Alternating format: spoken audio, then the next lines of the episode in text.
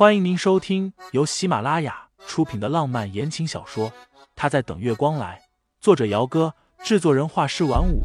感兴趣的听众老爷们，赏个三连，点亮我的关注，点亮你的夜空。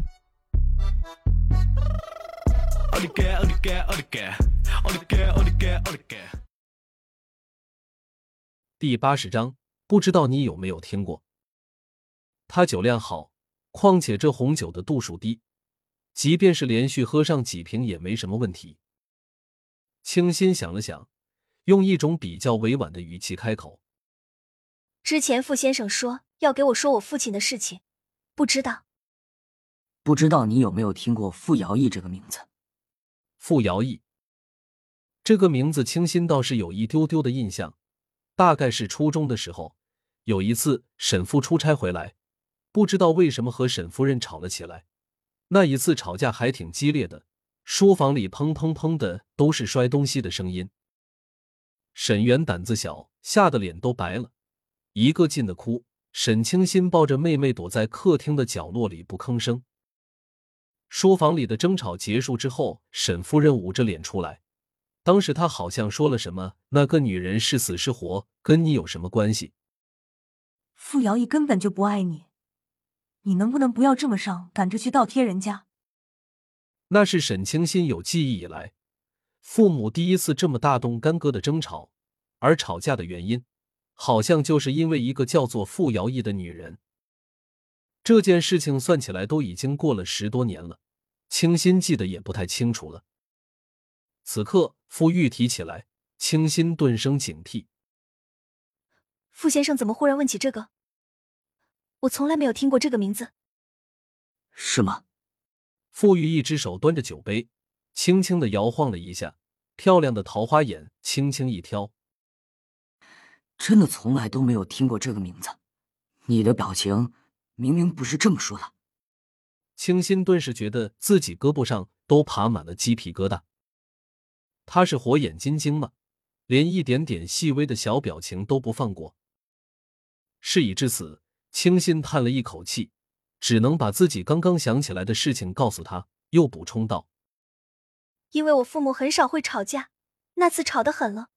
我母亲在争吵中几次提到过你刚刚说的那个名字，所以我才有些印象的。”傅玉抿了一口红酒，你不好奇这个人是谁？清新摇头：“都是上一辈的事情，我有什么可好奇的？再说了，好奇心害死猫。”你这丫头，傅玉道：“你就不好奇，当初在明知你父亲已经无力回天，沈氏逃不开破产的情况下，我为什么还要借钱给他吗？”清心想了想，老实问道：“我要是好奇的话，你会老实告诉我吗？”傅玉笑得如同狐狸一般。那咱们交换一下，我把知道的告诉你，我问你什么？你也得老实回答，怎么样？清新思考了片刻，然后点头。成交。傅玉笑了一声，小丫头片子还挺精明的。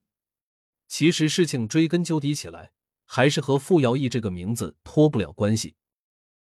沈父年轻的时候和傅玉的姑姑傅瑶义曾有过一段感情，但是后来两个人不知因何分手了。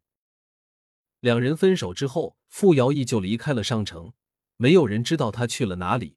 过了一年回来，傅瑶义身边多了个三月大的女婴。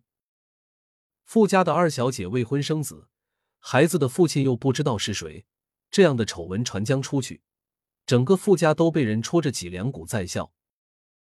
傅老爷子是个好面子的人，逼问女儿小外孙女的父亲是谁，无果之下。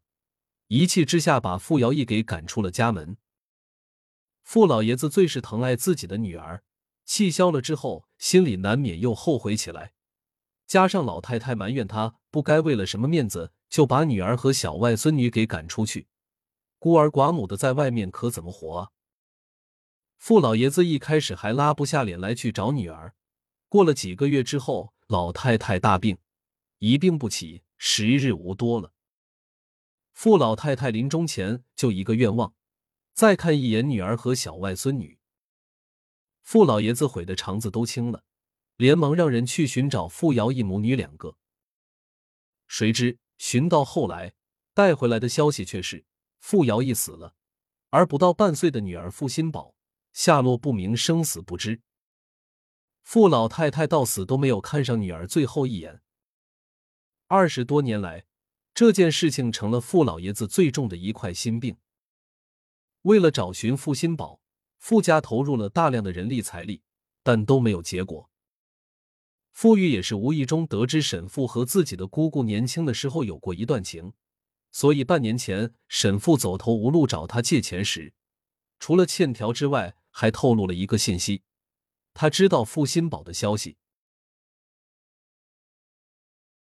听众老爷们，本集已播讲完毕，欢迎订阅专辑，投喂月票支持我，我们下集再见。